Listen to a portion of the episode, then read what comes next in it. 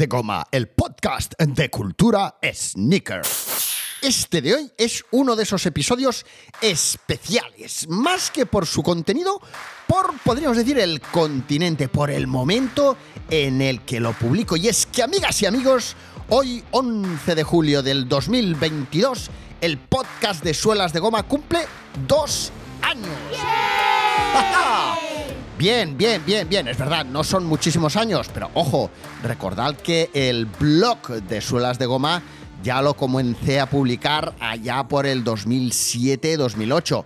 Luego tuvo un parón debido a, mi, a mis responsabilidades como trabajador de la empresa Adidas España y una vez abandoné Adidas España, pude volver a poner en marcha mi proyecto personal, este proyecto que tanto me apasiona, que es hablar de zapatillas y de marcas de zapatillas en general.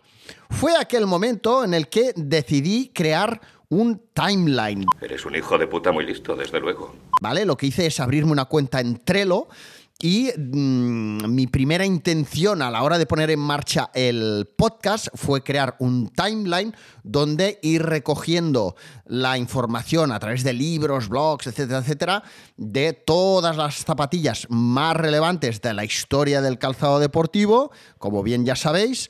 Eh, y además incluir en esos años pues información referente a lo que estaba sucediendo en aquel momento a nivel social, a nivel político, a nivel lanzamientos, pues por ejemplo, de consolas, de, en fin, de programas que se daban en la televisión, eh, si eh, acaban de fabricar el primer 600, etcétera, etcétera, ¿no? Ya sabéis, todos los que habéis escuchado todos mis, mis podcasts o, o gran parte de, de, esos primeros podcasts. Que por ahí va la cosa. Pero con el tiempo yo mismo me fui un poquito cansando de escucharme a hablar eh, yo solo y, y, me animé a comenzar a invitar a gente a, al podcast, ¿no? A entrevistarlos, digamos, ¿no? Que no soy periodista, a hacerles partícipes del, del programa. ¿Cómo no? Cuando comienzas a, a invitar a gente a, tu, a tu espacio, eh, pues ya seas un youtuber, ya seas un podcaster, como es mi caso, o lo que sea, pues bueno, eh, tienes, tienes su curro porque tienes que pensar a quién invitas, quién podría explicar algo interesante, quién tiene rollo a la hora de explicar cosas, que no sea un muermazo y nos quedemos todos, todos dormidos. Eh, y luego eh, esa persona pues te tiene que, te tiene que contestar. En ocasiones no contestan eh, y en otras ocasiones pues lógicamente te dicen que no. Cierto es que la gran mayoría de veces he tenido la gran suerte de contar con un sí al otro lado e incluso ya lo sabéis, eh, muchos de vosotros, eh, que ha habido gente de bastante peso en la industria de la cultura, bueno, en la industria sneaker, que ha, pasado por, el micrófono de Suelas de Goma, ¿no? De modo que muy contento y además ya os puedo decir que, que, en lista de espera, podríamos decir, eh, tengo a cuatro o cinco personas que si no se echan para atrás, también nos pueden contar en breve eh, historias súper interesantes en torno al running, en torno al básquet, etcétera, ¿no? Y espero esta, esta nueva temporada poder comenzar a incluir a me haría mucha ilusión y espero que no falle la cosa, a iconos deportivos de los 80 y 90. Eso ya será la repanocha, si lo consigo, ya será la repanocha. Bueno, no me extiendo más. En cualquier caso, súper agradecido, supongo que no solo yo, sino todos, a, haber eh, contado con esa participación de esas personas que se han pasado por aquí, por Solas de Goma, a explicarnos su experiencia en torno pues, al diseño, al coleccionismo, a la fotografía o a los negocios, ¿no?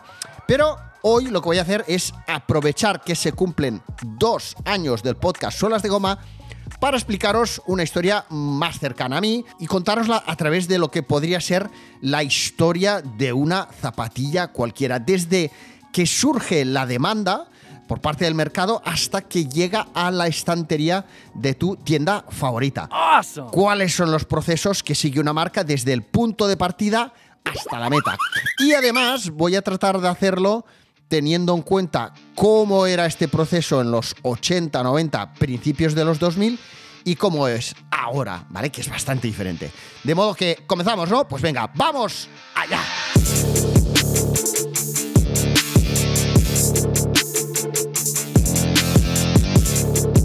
El punto de partida de cualquier empresa de calzado deportivo que se precie a la hora de decidir qué productos va a poner a la venta próximamente es el estudio de los datos de mercado, ¿vale? O sea, cifras, eh, eh, informes, ¿eh? En los 80-90 un estudio de mercado la verdad es que se limitaba a un corto listado de cifras de venta de alguno de tus mejores compradores. Por ejemplo, imaginemos un caso cualquiera para que eh, todos lo entendamos fácil. Imaginemos que el corte inglés le facilita una lista de, de, ventas a la marca X o J, a Adidas o Nike o a Puma, ¿no? Eh, esos datos son los que eh, le facilitan a la marca, por ejemplo, saber qué número de zapatillas de mm, combinación blanco-rojo del modelo Cortés se han vendido, durante qué plazo de tiempo, si se han vendido al precio mm, inicial o si se han vendido solo en rebajas.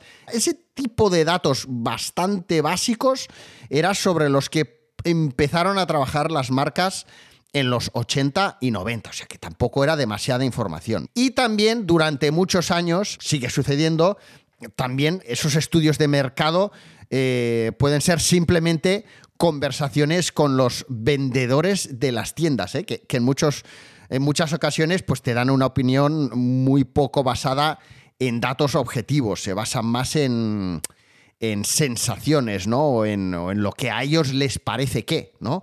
Me parece que, o eh, aquel modelo se ha vendido súper bien, ¿no? Y a lo mejor solo se han vendido tres, pero como se han vendido tres recientemente, esa persona está con la idea de que ese modelo en ese color eh, se vende la hostia, ¿no? Y luego entras al almacén y resulta que las tiene todas ahí, ¿no? Bueno, pues ese era un, poco el estudio de mercado en el que se basaban eh, las marcas a inicios de los 80 y 90 y lógicamente vieron que aquello había que mejorarlo y se pusieron eh, manos a la obra, ¿no? Ya os digo, todavía sigue sucediendo hoy día que en determinados sectores eh, no se tienen demasiado en cuenta las cifras, las cifras de negocio, ¿vale? O sea, hay muchos compradores cuando hablo de compradores me refiero a las personas que se encargan de, comprar el producto que se venderá en su tienda, pues se dejan influir mucho a la hora de decidir qué comprar por lo que haya sucedido en su tienda durante los últimos días o incluso horas, ¿no? O sea, por ejemplo, eh, si entran tres personas a la tienda a preguntar por una marca o un color o, un modelo en concreto de zapatillas, ¿vale? Pues, pues a ese comprador se le queda ya en el chip que, la gente nos está pidiendo. La gente nos está pidiendo este modelo. Este modelo en este color, esto es lo que. Esto es lo que lo peta, ¿vale? O también puede suceder.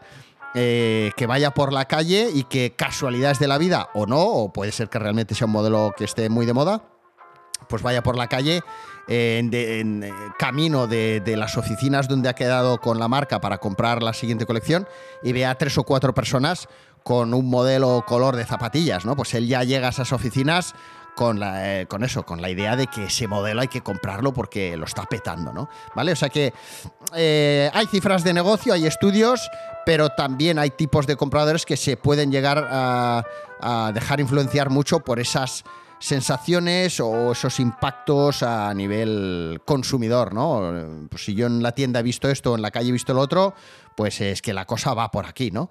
¿Pero qué estás diciendo tú? Cierto es, cierto es que en los 80, 90 o incluso en inicios de los 2000 cuando digo inicios de los 2000, estoy refiriéndome desde el año 2000 hasta el año 2007, 2008, ¿vale? 2010 como muchísimo. Si tú detectabas una tendencia en el consumo de un producto, ¿vale? O sea, una zapatilla que se estaba poniendo de moda, eh, un modelo o incluso una combinación de colores, pues podías estar bastante seguro de que, de que esa tendencia iba a durar seis meses o hasta incluso más de un año, ¿vale? O sea, tú podías estar seguro de que si estabas viendo que el consumidor empezaba a interesarse por un modelo o color o marca o, estilo, eso iba a durar un cierto tiempo, ¿no? Y esa tendencia eh, podía incluso ir a más. Actualmente, debido a la globalización, la moda fast food, eh, eh, a los continuos lanzamientos de novedades en social media, en Instagram, en, TikTok, en lo que sea, las tendencias y el consumo eh, pues como ya sabéis, pueden cambiar eh, en pocas semanas, días o si me apuras hasta en horas, ¿no? Entonces, ha cambiado bastante la cosa en ese sentido. Actualmente, las, las, marcas ya no hacen ese tipo de seguimiento mm, mediante cifras muy básicas que, que había antes. Son hoy 77, hoy 73, hoy 79, hoy 78, ¿correcto? sino que eh, ya tienen muchos tipos de datos para decidir qué tipo de colecciones y qué tipo de historias le quieren contar a sus potenciales consumidores durante los próximos meses. ¿no? Tienen en cuenta qué vende la competencia, a qué precio, qué tendencias de consumo hay, qué se está lanzando a nivel moda eh, fashion, high fashion, ¿vale? ¿Qué estampados, qué colores, qué tendencias habrán? Si vienen colores tierra, si vienen colores nude, si vienen colores fluor, qué estampados vendrán, eh, el grado de afinidad de tus consumidores con la marca. I love you. Y todos estos datos son extraídos, por una parte, por social media, ¿eh? pues como ya sabemos todos, o sea, ese seguimiento que nos hace Facebook, Instagram, etcétera, de los likes que, damos, dónde navegamos, qué vemos más, dónde interactuamos más, qué búsquedas hacemos, etcétera, etcétera, pues todos esos datos. eh, o- o- o datos incluso también de cuando entramos en las web de las marcas, qué estamos mirando, qué ponemos en el cesto de la compra, eh, em, dónde hemos puesto un aviso para que, nos, mm, para que nos diga cuándo baja de precio. Pues bueno, todo ese saco de información junto con nuestra edad, nuestra eh, religión, si tenemos familia, si estamos, si tenemos tres niños, si somos solteros, etcétera, etcétera, etcétera, pues hace que, que, que las marcas puedan saber muy bien qué tipo de productos mm, tienen que fabricar, tienen que diseñar, tienen que poner a la venta en el mercado para dar en el clavo y no como sucedía años atrás en los 80, 90 y principios de los- de los 2000, que las marcas diseñaban muy en función a, a nuevas ideas, a nuevos deseos de lanzar algo nuevo, eh, pero iban totalmente a ciegas. O sea, tú no sabías cuando ponías a la venta una nueva colección, eh, pues tú no sabías qué color iba a gustar más. Tú a lo mejor ponías a la venta una colección de 6 ZX, 6 Adidas ZX, eh, o sea, de 6 colores de, de Adidas ZX, 500 por decir algo, eh, y había uno que era precioso, pero no podías estar al 100% seguro de que aquel color fuera a ser el más vendido, porque por algún extraño motivo, si de repente el, eh, el hijo de Julio Iglesias y Chabeli se ponía, porque en aquel momento eh, tiraban mucho el tema revistas de moda y toda esta, toda esta mandanga, si alguien se ponía una zapatilla en concreto, pues eh, por ahí va la cosa, ¿vale? Bueno, en fin, una vez las marcas tienen eh, toda esa información analizada, lo que hacen es decidir con poco margen de error, como os decía, qué es lo que tienen que lanzar al mercado en el futuro. En el futuro, quiere decir, hoy día, eh, si en el pasado había dos grandes colecciones, que eran primavera-verano, otoño-invierno, eh, con el tiempo fueron eh, siendo colecciones de primavera, verano, otoño o invierno, o sea, pasaron de dos colecciones a cuatro y ahora, como ya sabéis, pues aparte de esas cuatro colecciones, hay lanzamientos y novedades casi continuamente, ¿no? Pero bien, con toda esa información, mm, estas grandes marcas lo que hacen es definir muy bien qué tienen que hacer y cómo eh, irlo poniendo a la venta en el mercado. ¿no?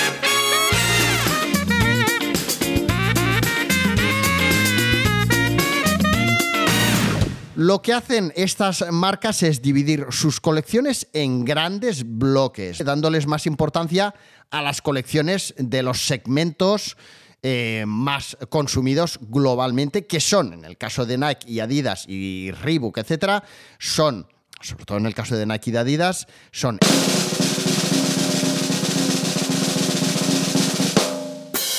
el fútbol, el running y eh, el casual, la moda casual, ¿vale? En el caso de Adidas Originals y en el caso de Nike, pues Sportswear o como le llamen ahora, ¿vale? Todo lo demás, todo lo demás, basket, training, eh, yo qué sé, todo lo demás son migajas. ¿Pero qué me estás container? A lo mejor os estáis poniendo las manos en la cabeza, ¿eh? Y lógicamente hay. Eh, o sea, en el caso de Nike, pues eh, baloncesto es un también un muy importante negocio. Pero. Pero ya os digo, los grandes pesos pesados suelen ser el fútbol, el running y la moda casual. Y en Nike podríamos seguramente añadir el básquet, ¿vale? El skate, por supuesto, que es un negocio muy, muy, muy, muy pequeño para las, las grandes marcas, ¿vale? A pesar de que luego a lo mejor hayan modelos de zapatillas o colecciones que vienen, eh, digamos, son los takedown que se le llaman de, la colección de skate eh, core, de lo que son las zapatillas para gente que patina y que se venden para el gran público. Pero si hablamos de skate puro y duro, para tiendas core que se dedican a vender zapatillas, tablas, etcétera, para skaters, eso son, son migajillas. Pues teniendo en cuenta estos grandes bloques, fútbol, running y moda, definidos, que siempre, ya os digo, suelen ser los mismos, lo que hacen las marcas es decidir cuántas referencias, o sea, cuántos productos deben de estar incluidos dentro de cada uno de esos grandes bloques en los que entra el calzado, el textil y los accesorios, ¿vale? Tiene que decir, pues si tiene que haber 80 zapatillas o 100 o 1000, 500 eh, prendas de ropa o 100 y 50 accesorios o 5. Bien, dentro de ese número de referencias se llevan a cabo otras segmentaciones. Dentro de esas colecciones tiene que haber producto entry price, o sea, producto eh, para consumidores que buscan comprar un producto de marca pero al mejor precio posible. Producto de gran consumo donde tenemos producto con varios rangos de diseño y calidad dirigidos a distintos tipos de consumidores, o sea, aquí estaría el tipo de zapatilla que eh, normalmente nos solemos comprar todo el mundo, zapatillas de 90, 100, 75 euros, ¿vale? Eh, de diferentes estilos, el que busca algo más moderno, el que busca algo más, más discreto para vestir casual, etc. Y luego, por encima de esto, pues estarían las colecciones donde pues entran las colaboraciones, las ediciones limitadas, las ediciones especiales, en fin, todo lo que hace que la marca siga teniendo rollo, siga creando, siga generando interés, eh, siga llamando la atención incluso de, algunos que no son actualmente sus, sus consumidores. Y es desde ahí desde donde se crean nuevas tendencias de mercado que acabarán eh, llegando a esa primera primer bloque de consumidores que, buscan algo barato. ¡Ay, qué bonito! Estos análisis y estas decisiones no las tomaba cada país por separado. Años A, en los 80, 90, inicios de los 2000, en un meeting organizado en un emplazamiento espectacular al que acudían todos los responsables de marketing y representantes, las marcas presentaban cada seis meses, tal y como os decía, primavera, verano, otoño, invierno, una colección global con una serie de modelos y colores que luego cada país intentaba de adaptar al consumo, a la demanda local, a la demanda de su mercado. Es decir, si la marca presentaba una colección de zapatillas de piel de color gris para vender en julio, pues países como Italia y España eh, y alguno más se ponían de acuerdo para pedirle a la marca que fabricara zapatillas de nylon, de mesh, de colores, porque en sus países en julio no iban a vender bien zapatillas de piel de color gris, ¿no? Para hacer cosas así se tenían que poner de acuerdo varios países porque por cada modelo color se fabrican un mínimo de pares, que los países que las encargan tienen que ser capaces de venderlas en sus mercados. Entonces, si la fábrica eh, fabrica un mínimo de, por ejemplo, 2.200 pares por modelo color y España solo es capaz de vender en su territorio 800, pues se tiene que poner de acuerdo con varios países para que les den el ok, ¿vale? Entonces, pues, oye, yo vendo 800, pues yo puedo vender otros, otros 1000, eh, tal, vale, pues, oye, ya llegamos a los 2200 o 2100, venga, va, pues. Entonces, la marca, o sea, la sede global los, los mandamases son los de, producción, etcétera, pues eran los que les daban el ok, ¿vale? Decían, vale, ok, os vamos a fabricar, aparte de lo que tenemos, estas otras zapatillas para vuestros países, para que las vendáis muy bien.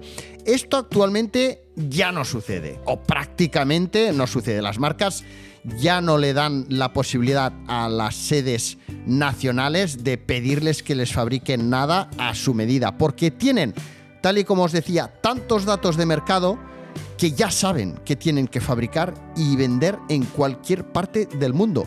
Lógicamente hay un seguimiento por parte de cada país, pero es que cada vez es menor, porque además ahora ya todo se ha globalizado, se ha centralizado. Eh, como sabéis, y si no, pues eh, os lo enteráis ahora, pues todas las grandes marcas están... Eh, prescindiendo de gran parte de su personal porque ya no les hace falta tener gente trabajando en cada país, ¿vale? O sea, ya no les hace falta tener, en este caso que estamos hablando, una o dos o tres o cinco personas que se encarguen de ver qué es lo que va a necesitar su mercado, qué zapatillas va a necesita España, qué zapatillas vende Italia, qué tal. Toda esa gente ya le- les han dado una caja de donuts y una palmadita en la espalda, porque ya no les hace falta. Ya tienen tantos datos, ¿vale? Las marcas y ya venden tanto a través de online que ya no hace falta ese dato. Ya no hace falta fabricar zapatillas para España, para tal, porque además, si dejan de vender, ¿qué os diré yo? Mm, 800 pares, tal y como os decía, eh, por ejemplo, un modelo color, les da absolutamente igual.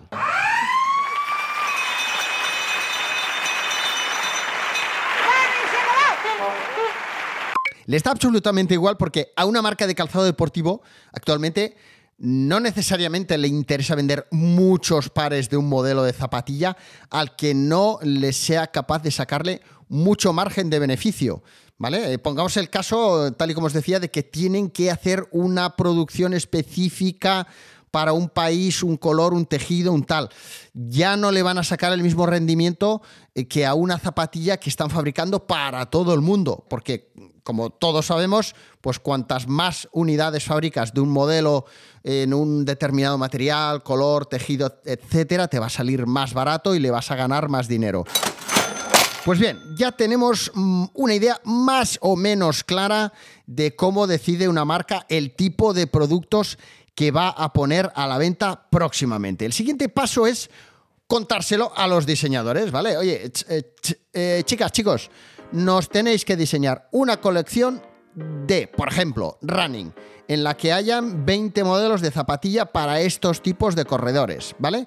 Ha de haber 5 colores en esta línea, 3 colores en esta, tienen que haber zapatillas para los, para los pro, las que buscan unas, unas zapatillas eh, rápidas, los que buscan las zapatillas baratas, tal, tal, tal, tal. Tenéis que desarrollar X camisetas, shorts, etcétera, y han de incluir estas, estas tecnologías. O sea, los diseñadores les pasa una lista, un menú, eh, una lista de la compra donde se especifican cantidades, eh, segmentos, en fin, datos muy claros de lo que han de hacer. Estos serían los diseñadores del los diseñadores que se encargan de construir las colecciones a partir digamos de cosas ya creadas, ¿vale? Los que desarrollan, los que los que estiran el chicle. Los que crean nuevos modelos o tendencias a esos se les da de comer aparte. ¿eh? Estos son equipos de diseño o creativos o llámales X que suelen trabajar a dos, tres años vista, tal y como nos explicaba el responsable de diseño de calzado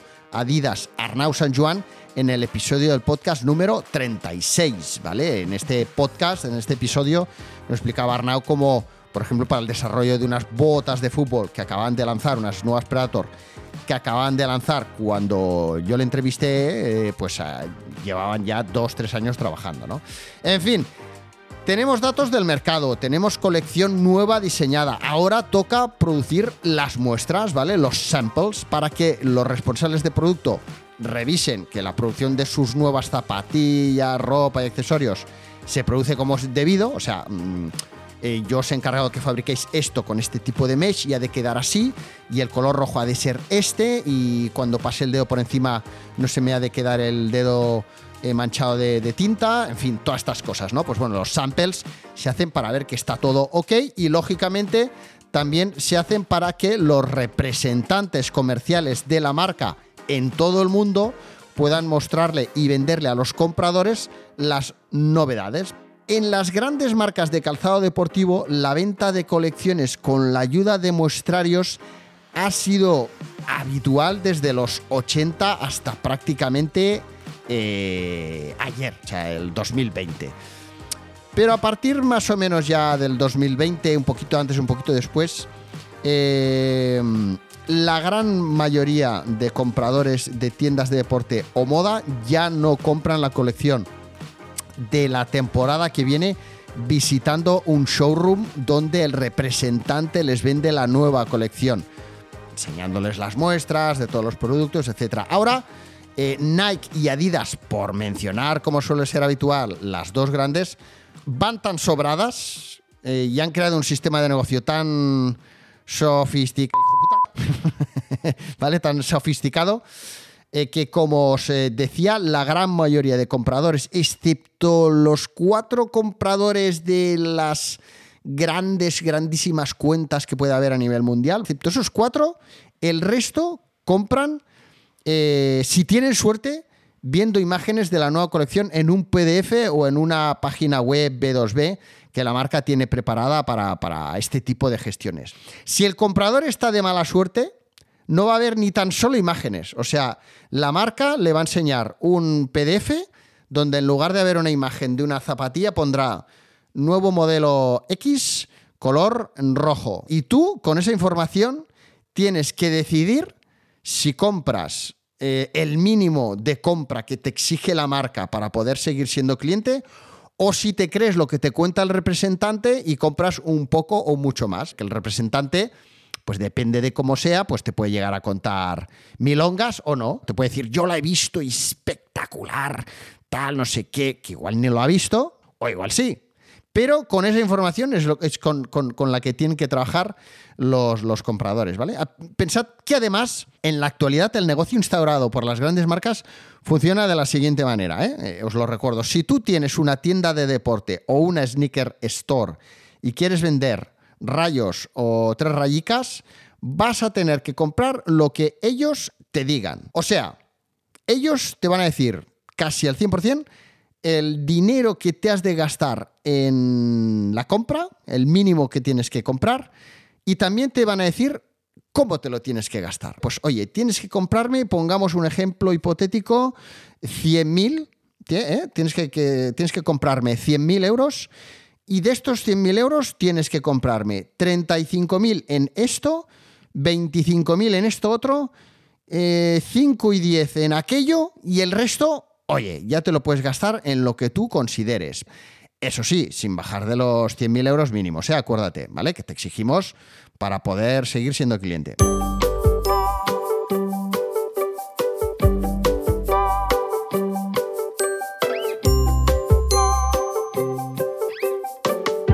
Durante mi etapa como representante, años haya, ¿vale? Eh, para las marcas eh, para las que he trabajado dentro del mundo de la industria sneaker, eh, o sea, primero para Etnies, una pequeña etapa con Replay Footwear y después, durante, bueno, durante 10 años para Adidas Originals, las cosas eran más a la antigua usanza, ¿vale? O sea, teníamos samples, teníamos muestrarios y vendíamos inicialmente visitando a los clientes con una bolsa grande repleta de, de una selección de, de las mejores zapatillas de la colección y algunas prendas y tal. O bien cuando ya las marcas que yo representaba pues comenzaban a tener importancia, había demanda en el mercado, entonces los compradores ya querían venir, pues entonces ya con ese poder de atracción lo que hacías era recibir a los clientes en el showroom, pues con todo el producto bien colocado, de la manera más espectacular posible, eh, haciendo conjuntos, en fin, currándotelo, ¿no? Eh, allí tenías las zapatillas, la ropa, los accesorios, etcétera, ¿no? Y ahí te tirabas un, un buen rato, pues dos, tres, cuatro horas con, con, cada cliente, pues mientras le enseñabas todo, le explicabas eh, y luego tomabas el pedido, ¿no? ¡Ole tú! ¡Ole tú! Yo ya os digo, yo a, a inicios de los 2000 trabajaba vendiendo en las tiendas, o sea, mm, iba llamando a los clientes, quedaba con ellos en la tienda y, los iba a visitar con, con, una bolsa. De hecho, esto lo estoy haciendo actualmente así en este nuevo sector en el que estoy metido, en el sector de la bicicleta, ¿no? Eh, y luego, ya os digo, en los showrooms ten, y, y, teníamos catálogos de papel, ¿vale? Donde la gente, donde los compradores se apuntaban todo lo que compraban, se apuntaban alguna, algún comentario, pues este azul no es exactamente así, o incluso había gente que se lo ocurraba más. es que esto parece la prehistoria. Se apuntaba en el mismo catálogo, aparte de señalar qué producto había comprado, había comprado para recibir al cabo de, varios meses, eh, se apuntaban incluso lo que habían comprado, ¿vale? Pues he comprado una un, de esta zapatilla un 36, un 37, dos 38, se imaginaros, ¿no? Eh, y llevábamos los, los, bueno, la verdad es que eso solo fue en mi mis primeros años de, de trabajo, pero, pero yo he llevado de Adidas el típico blog tamaño DIN A4 con tres hojas eh, de, calco, ¿no? Donde apuntabas la referencia, eh, un poquito a la descripción del producto y tomabas el pedido allí, entonces le dabas eh, una copia, no sé si era la rosa o la amarilla, al cliente, otra se la dabas a la persona encargada dentro de la empresa a grabar los pedidos o a llevar el control de los pedidos y otra te la quedabas tú, ¿no? Que la gran mayoría de veces he sido yo el que, el que toda la vida he grabado yo los pedidos, ¿no? Los míos, claro, lógicamente, ¿no?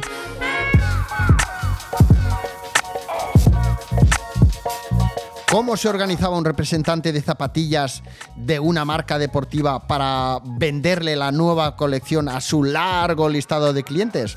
O sea, a los compradores de las tiendas de deporte o de moda. Pues, pues, pues eso, tras haber asistido al meeting de ventas organizado por la marca en un emplazamiento espectacular, eh, donde te habían explicado qué novedades eh, había, qué campañas de marketing habría en torno a los lanzamientos de los productos, cuál sería la estrategia comercial, eh, pues queremos enfocar al cliente hacia aquí o hacia allá, qué descuentos les vamos a ofrecer, qué apoyos les daremos en la tienda, pues si les vamos a enviar unos pósters, unos expositores, unas pegatinas, no sé, estoy yendo un poco a lo, a lo retro, ¿no? Pero bueno, eh, o qué acciones eh, comerciales de marketing habrá, si, si habrá algún evento, eh, en fin, pues una vez sabido todo esto, Just listen. Okay. te vuelves de- del viaje, del meeting, que solía durar dos, tres, cuatro días, y llegabas al, al showroom donde te estaban esperando eh, cientos de, de- de- muestras, ¿no? Un montón de cajas enormes eh, repletas de, samples, de zapatillas, de, de camisetas, eh, de accesorios, etc. Para, para mí, aquel momento, ¿vale? Aquellos días eran de lo mejor del año, ¿vale? O sea, imagina ser un fanático de las zapatillas, tú como yo, y tener enfrente a ti decenas de cajas enormes repletas de zapatillas OG, de nuevos lanzamientos de los que te han hablado. ¿eh? Tienes frente a ti el pasado y el futuro de la marca y vas a ser tú el responsable de, de aterrizar todas esas estrategias, toda esa pasión en la zona que la marca te ha asignado, que en mi caso siempre ha sido Cataluña, Andorra, Aragón, Baleares. Canarias fui en un par de ocasiones, pero, pero, pero muy puntualmente, ¿no? Cada caja que abrías era como abrir una, eh, como diría eh, Forrest Gump, una caja de bombones. eh. En ese caso, una enorme caja de bombones. Todas las zapatillas allí para ti. Todas venían siempre envueltas en un plástico, ¿vale? Cada zapatilla con un plástico, además venían ahí como, como chafadas, ¿no? Y, y también todas las prendas de ropa y accesorios y, tal, pues también venían con su, con su envoltorio. O sea, ahí había plástico para dar y aburrir. Ahora no sé si como han cambiado los tiempos, ah, habrá cambiado la historia o qué. Bueno, desenvolver todo aquello, ya os digo, era un festival. O sea, recuerdo decenas de veces en la que los compañeros pues embargados todos por la emoción al recibir muestras de aquella zapatilla mítica o de vanguardia, pues va- vamos, es que era, si daba la casualidad que, todos habíamos recibido las cajas el mismo día, porque a veces el de Valencia las recibía más tarde o el del País Vasco, pero, pero bueno, era muy, muy típico durante, durante aquellos días en los que sacábamos las muestras de las cajas que nos llamábamos, ¿no? ¡Ostras, tío! ¿Has visto la nueva Yeezy o la nueva tal o la...? Entonces comentabas la jugada, ¿no? ¡Ostras, esto nos vamos a hinchar a venderlo! Esto además has visto el precio, está fenomenal, tal. Eh, o al revés, ¿no? ¡Ostras! Yo me acuerdo con las Yeezy, ¡ostras, esto... Esto, habéis visto en las redes sociales que las están poniendo a parir, esto, a ver quién tiene ahora narices a salir a venderlo, tal, tal, tal, ¿no? Bueno, aquellos días, ya os digo yo, que eran eh, fenomenales.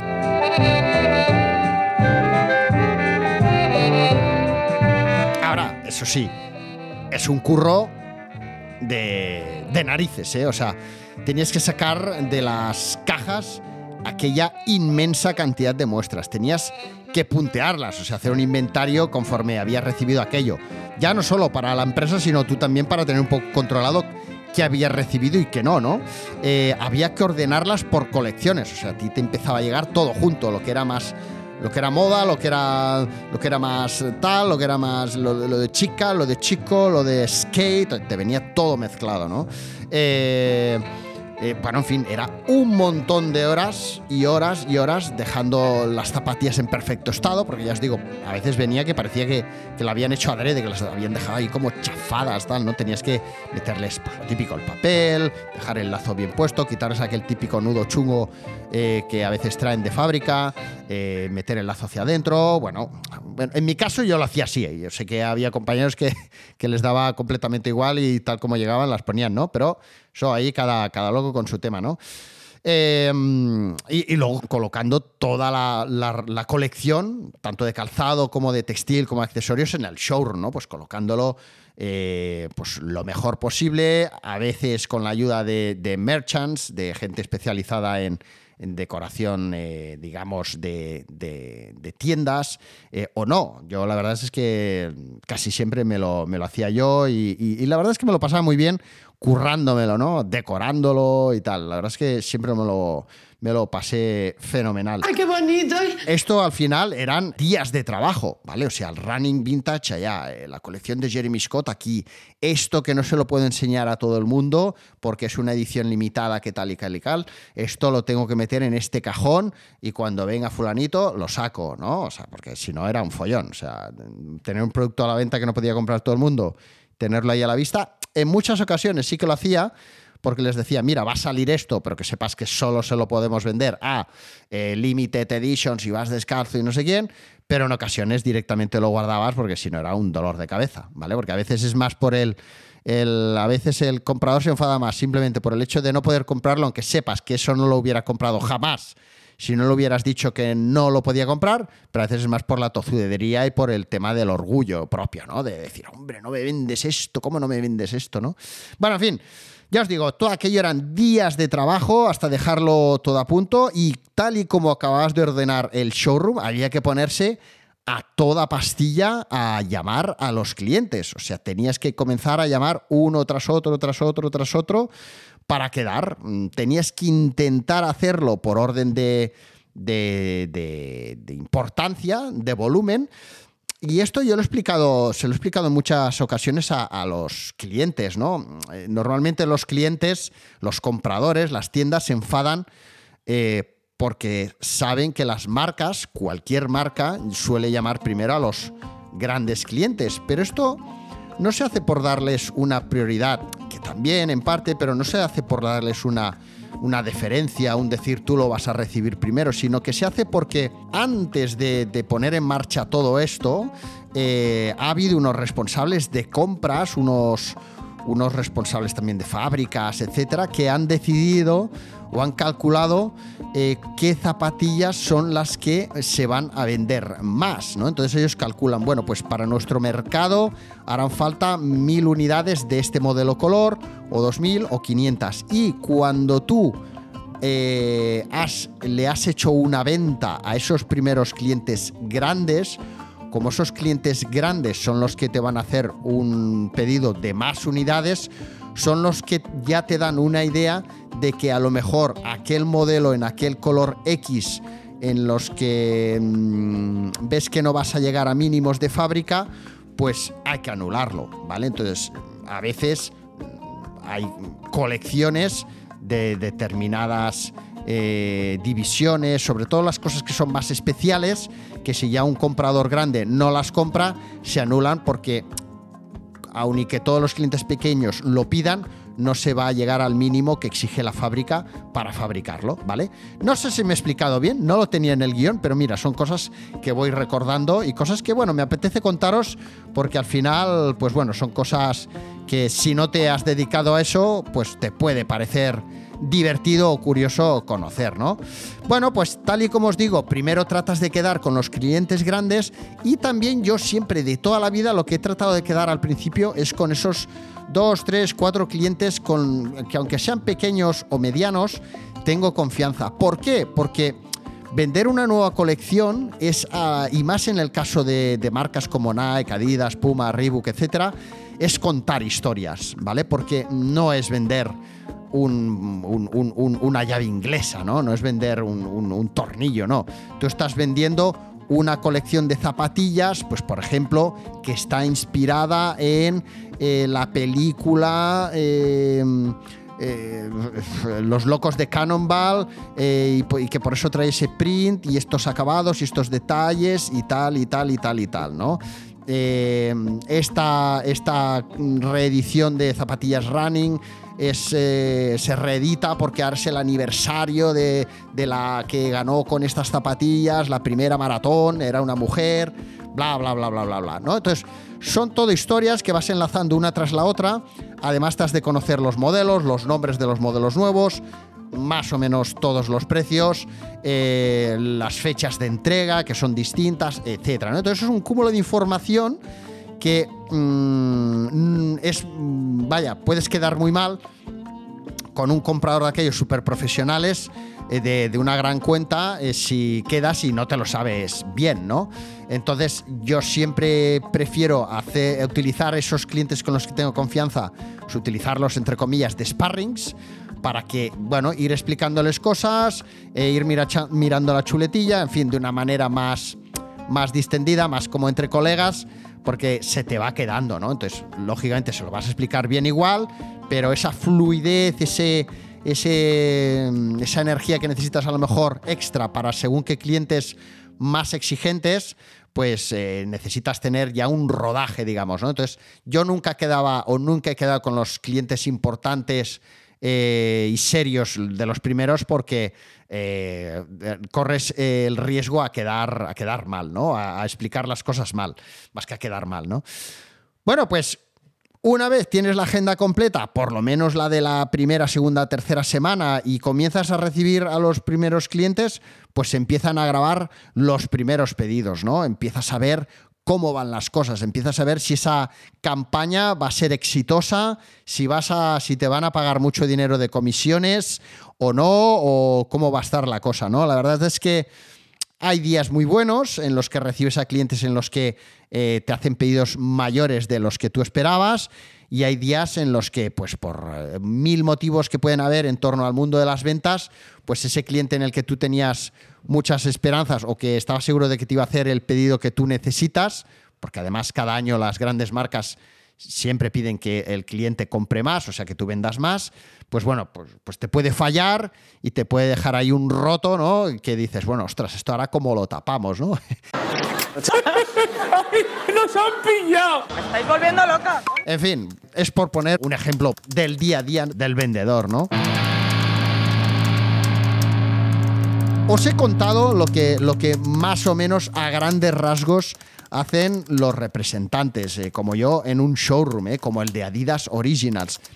Pero, ¿y qué hacen los compradores? Bueno, pues compradores, imagino que como representantes los hay de, muchos o varios tipos, ¿no? Pero yo siempre los he englobado en, dos, tres, tres bloques, ¿no? Están los que, sobre todo años A, los propietarios de la tienda, que además de trabajar como vendedores, pues ha- hacen todo lo demás. O sea, reciben el producto, lo meten en el almacén, se encargan de hacer los números, eh, de ir al banco, de ir a comprarte a ti, a los proveedores, etcétera, ¿no? De estos ahora en el mundo de las sneakers, eh, seguramente deben de quedar, por lo menos en España, con los dedos contados de una mano, ¿eh? O sea, porque las marcas debido a este nuevo formato de negocio que hay, podríamos decir que los han expulsado del negocio, ¿no? ¿Vale? Porque si una gran marca, eh, tú tienes una tienda pequeña y te exige que le compres mucho, pues no lo vas a poder hacer.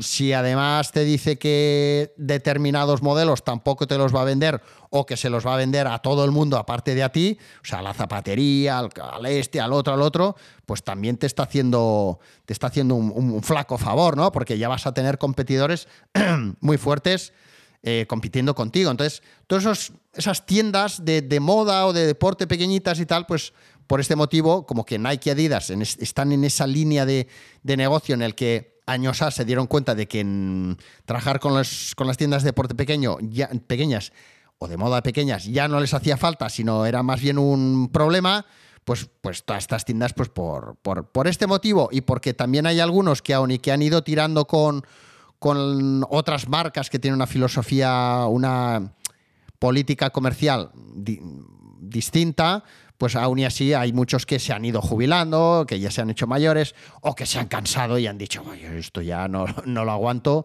y me voy a dedicar, me voy a hacer unas oposiciones a bombero y, aquí os quedáis, ¿no? Y ya miré al Full Luger a comprar unas zapatillas cuando, cuando quiera. Bueno, pues ya os digo, es- ese sería un primer bloque, ¿no? Luego están los, los compradores, o estaban, que también eran los propietarios del negocio, pero que ya no tenían que estar al frente de la tienda, ¿vale? O sea, ya se podían dedicar solo a, pues eso, a llevar los números, que, tampoco es moco de pavo, y a, y a ir a comprar, por ejemplo, ¿no? Ya os digo, que también es un trabajazo. Y luego, y ya serían los últimos, ¿vale? Estarían los mm, compradores que solo se encargan de comprar. Los compradores, podríamos decir, profesionales, que estos suelen ser compradores contratados por un tercero, por el propietario de esa empresa, de esa marca, de esa cadena de tiendas, ¿no? De modo que es un comprador que se fija mucho en números, en estadísticas y tira poco de, de olfato comercial o de conocimiento de mercado o de intuición. Ojo, ojo, ojo. Además son compradores que, que- que- que no se mojan, o sea, no se la juegan. Tú si eres un... Si la tienda es tuya, pues te la puedes jugar más o menos, porque al final el negocio es tuyo y si la cagas, pues tú, tú eres el jefe, ¿no? Pero los compradores profesionales, claro, eh, tienen que comprar bien porque lo que compran se tiene que vender bien. Entonces estos ya no se la juegan, ¿vale? Esto, estos ya no van a hacer inventos y por eso también el tema in- intuición o esto me gusta o ay qué bonito, mm, eh, eso ya no, ya no entra. Entonces, por, por lo general, eh, yo siempre he identificado estos tres tipos de compradores. Dentro de, de- dentro de todos estos tipos de compradores, luego además, entrando en detalles, estarían, por ejemplo, a mí eso siempre me hizo mucha gracia, los que cuando venían a comprarte a ti, en mi caso representante de Adidas o de Adidas Originals, venían con Nike. ¿Vale? Eh, bueno, o cuando estaba New Balance muy fuerte, con New Balance, ¿eh? en plan como, como para tocar los huevos, hablando mal. ¿Vale? Como para decir, que sepas que para mí, bueno, te vengo a comprar, pero ya soy de Nike, yo soy de New Balance. esto, esto nos ha pasado a todos en todas las marcas, ¿eh? Bueno, luego estaban los que venían a comprarme moda, Jeremy Scott, y venían con Crocs, ¿no? Que estos parece ser, viendo cómo está el mercado hoy día, que eran unos visionarios, ¿vale? O sea que, bueno, en fin, eh, así está el mundo, Facundo. Eh, y, y- luego, eh, dentro de, este tipo de compradores, o sea, dentro de los compradores, pues siempre están, pues lógicamente, los que, aun y que hayan quedado contigo y hayas enviado un mail con el recordatorio y todo, eh, cuando llega el día y la hora, no se acuerdan. O sea, les llamas, oye, Antonio, Antonia, eh, ¿te acuerdas que hemos quedado ahora, no? No me digas. Ostras, pues ahora voy para allá. No, hombre, ahora no vengas para aquí. Que Eh, estos son unos y luego están los puntuales, ¿no? O sea, hay dos grandes bloques, no, los que llegan ahí medio medio, no, hay. O el que no se acuerda y no llega, o llega tarde siempre, eh, o el que llega súper puntual, que de esos eh, yo conozco bien pocos, bien pocos. Eso sí, por lo general, todos siempre van de trabajo, vamos, hasta arriba. O sea, o sea cuando vienen a verte a ti, bueno, es que estoy agobiado, tal, todos queréis el pedido ya, tal, tal, tal, tal. Claro, normal, si no, te estamos vendiendo porque queremos el, el pedido ya, ¿no? ¿Hay alguien ahí? Bueno, pues una vez las marcas han analizado los datos de mercado, se han puesto a diseñar, han fabricado las muestras, se las han enviado a los representantes después de que vayan a los meetings y les expliquen de qué va a ir la película y de que los compradores hayan enviado sus pedidos por mail, llega el momento de poner en marcha las fábricas y de encender los motores de barcos, trenes, aviones, camiones y, y si me apuras, bicicletas.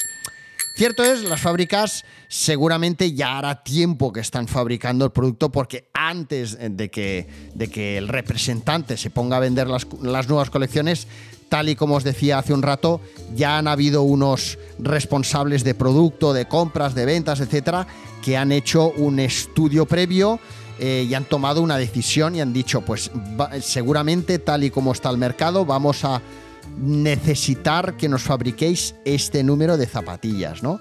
De modo que ha llegado el momento de enviar las zapatillas a las tiendas para que lleguen a tiempo. Reto mayúsculo para las marcas en un momento en el que eh, actualmente la logística puede irse al garete eh, por una guerra, un virus o un cataclismo medioambiental. De, de modo que la producción y la logística forman parte muy importante de los retos a los que se enfrentan actualmente las marcas, teniendo en cuenta además el objetivo de ser cada vez más respetuosos con el medio ambiente, no solo confeccionando eh, o, produciendo mm, prendas, colecciones, calzado con materiales, por ejemplo, reciclados, con plásticos recogidos del mar, etcétera, sino eh, también eh, utilizando un método de transporte o produciendo localmente, porque si, si tú estás produciendo unas zapatillas eh, con plástico recogido del mar, eh, pero luego utilizas un barco que contamina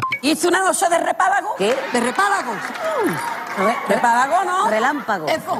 ¿Qué sentido tiene, no? De hecho, fijaros que, que la marca Múnich, en la marca catalana Múnich, es una de las marcas que mejor ha estado entregando producto durante estos últimos meses a las tiendas, porque es una marca que decidió mm, volver a producir localmente y eso le ha permitido ser más rápida eh, a la hora de entregar producto a las tiendas, ¿no?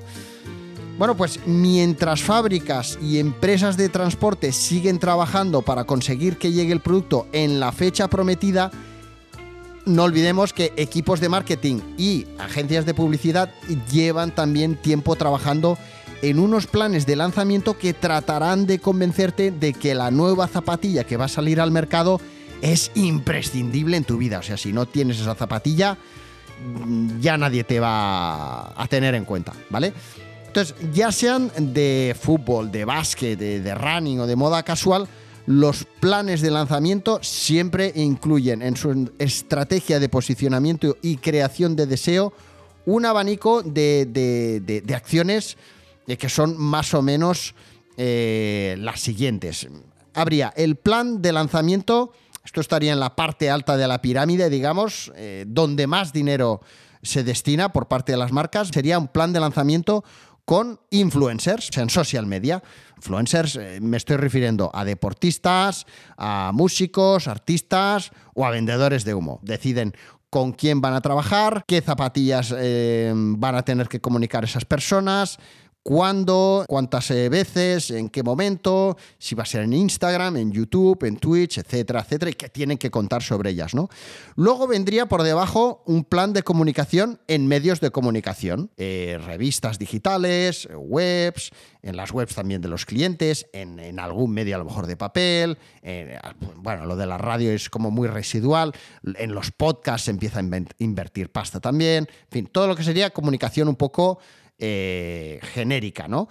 Luego, poquito por debajo, estaría la inversión que hacen las marcas en eventos o activaciones, ¿vale? Eventos sería, pues, un evento eh, a gran escala donde tú eres el que diseña todo lo que va a suceder allí. O sea, tú creas un evento en el que va a suceder alguna cosa que esté hablando de tu nuevo lanzamiento. O bien una activación que sería, pues dentro de una tienda o dentro de un festival de música, etcétera, pues hacer algo, hacer que suceda algo allí o en torno allí o con gente que va allí. allí. Por ejemplo, un caso fácil, eh, un ejemplo fácil sería ver lo que suele hacer cada año Adidas Originals en el Festival Primavera Sound o en el Sonar.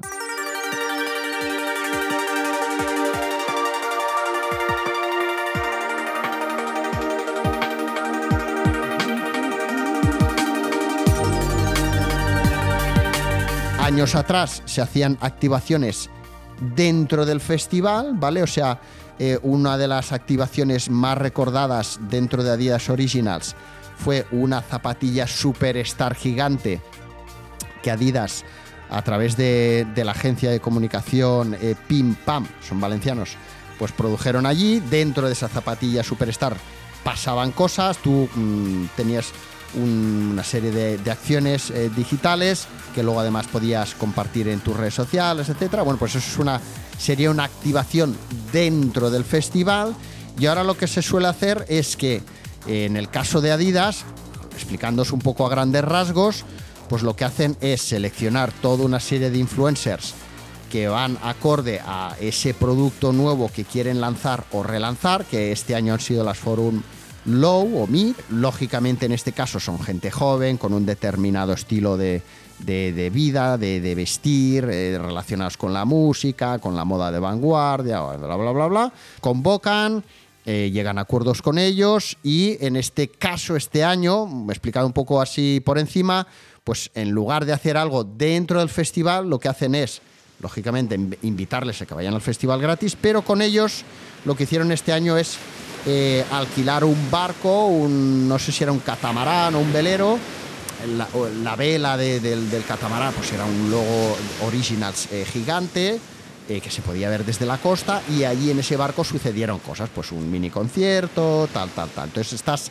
creando contenido para compartir contenido en redes sociales aprovechando ese momento del Primavera Sound en el que suceden muchas cosas, muchas cosas excitantes, atractivas, etcétera. Entonces aprovechas ese momento para tú sumarte a la fiesta, digamos, ¿no? ¿Vale? Pues eso sería una activación. Bueno, pues todo eso que es un currazo, que ahí entran equipos de eh, relaciones eh, públicas, los que se dedican, bueno, en el caso de ella se llama publishing, que es la mezcla de entre los que llevan todo lo que son las redes sociales y la relación con eh, gente que sale en las redes sociales. Eh, luego están pues, los que se dedican a la producción, las agencias de publicidad, en fin, hay un montón de gente trabajando en torno a esos equipos que son los que están calentando los motores para que cuando se vaya a lanzar esa zapatilla a ti te llegue información por todos los lados o po- o por, la mayor, eh, fuentes de comunicación posibles, ¿no? Después de todo eso, aún habría alguna alguna parte más eh, de trabajo de los equipos de marketing a otra escala que serían los que se dedican a la mm, decoración de las tiendas. O sea, todos esos pósters, vinilos, muebles, expositores, etcétera, eh, o luminosos, o vídeos, etcétera, que vas a poder ver en las tiendas, ya sea en las tiendas propias de la marca o en las tiendas de los de las tiendas multimarca, Full Looker, eh, en fin, si vas descalzo, los que sean, pues todo lo que puedas llegar a ver allí, pues hay unos equipos también que se, se dedican a eso, ¿no? El trade marketing. Ya con todo esto, que no es poco, lo que va a hacer falta es que cuando llega el momento del lanzamiento, el producto esté en la tienda listo para que tú puedas ir y comprarlo. Para que eso suceda, también van a tener que haber gente trabajando en las webs eh, para subir todo el contenido necesario para que tú cuando te metas en la web buscando esa zapatilla la encuentres y haya la información que necesitas en cuanto a tallas, si hay alguna historia detrás, algún vídeo, eh, en fin, puedes hacer clic y comprarla.